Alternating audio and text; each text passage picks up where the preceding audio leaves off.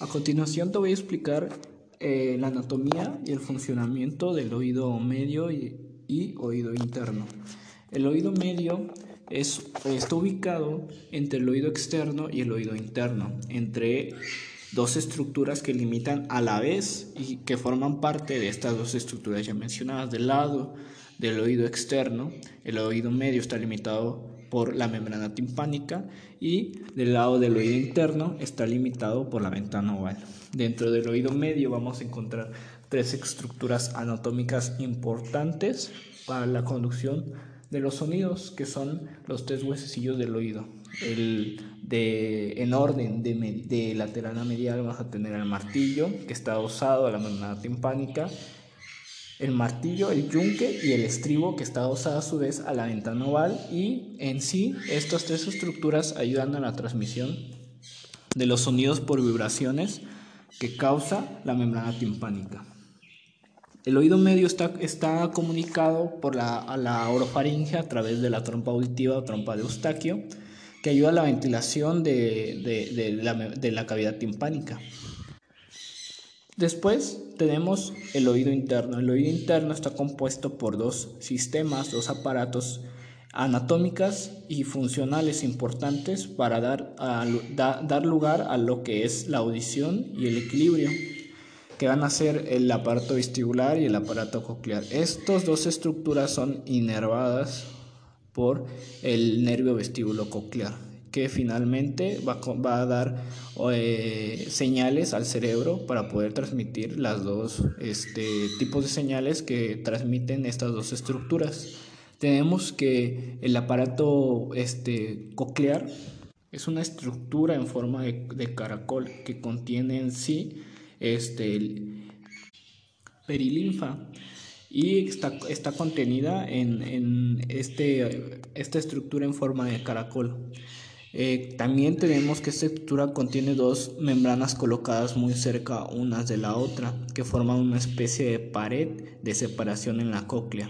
Para que el fluido, este fluido llamado este, perilinfa, se mueva libremente en la cóclea de un lado a otro de la pared que, que, se, que causan separación, se dispone de un pequeño orificio llamado helicotrema. Este orificio es importante y necesario ya que garantiza que las vibraciones de la ventana oval se transmitan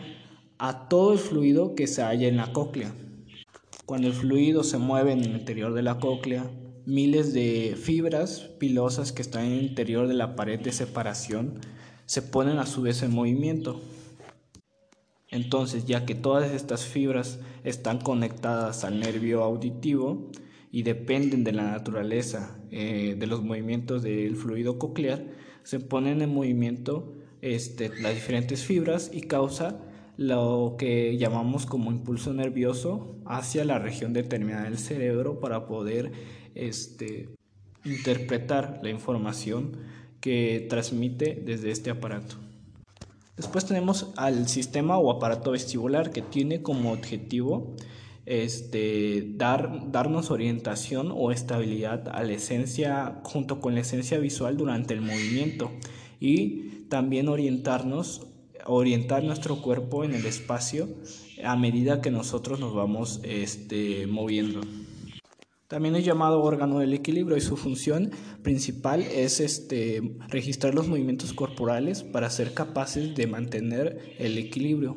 Este aparato consta de tres conductos, los conductos semicirculares en forma de anillos orientados en tres planos diferentes, además de que también tenemos dos estructuras como son el utrículo y el sáculo, que también son importantes para poder este, registrar los movimientos del cuerpo mediante este, los movimientos también de un fluido que están llenos de estos tres conductos y de los dos aparatos, este, el utrículo y el sáculo, que se mueven conforme a los movimientos del cuerpo. Además de estos fluidos, también estos tres aparatos contienen miles de fibras que reaccionan con el movimiento del mismo fluido, que envían pequeños impulsos al cerebro y que el cerebro mismo los codifica para ayudar a mantener al cuerpo en equilibrio. Cabe mencionar que cada uno tiene la capacidad de poder registrar eh, distintos movimientos, los que es lo que por parte y que corresponde a los Tres conductos semicirculares son los giros o movimientos de la cabeza y por parte del, del utrículo del sacro registrar los movimientos verticales y horizontales. Cabe mencionar que los trastornos que se, causa, que se causan en el sistema vestibular o algunas infecciones del oído interno pueden provocar vértigo y mareos.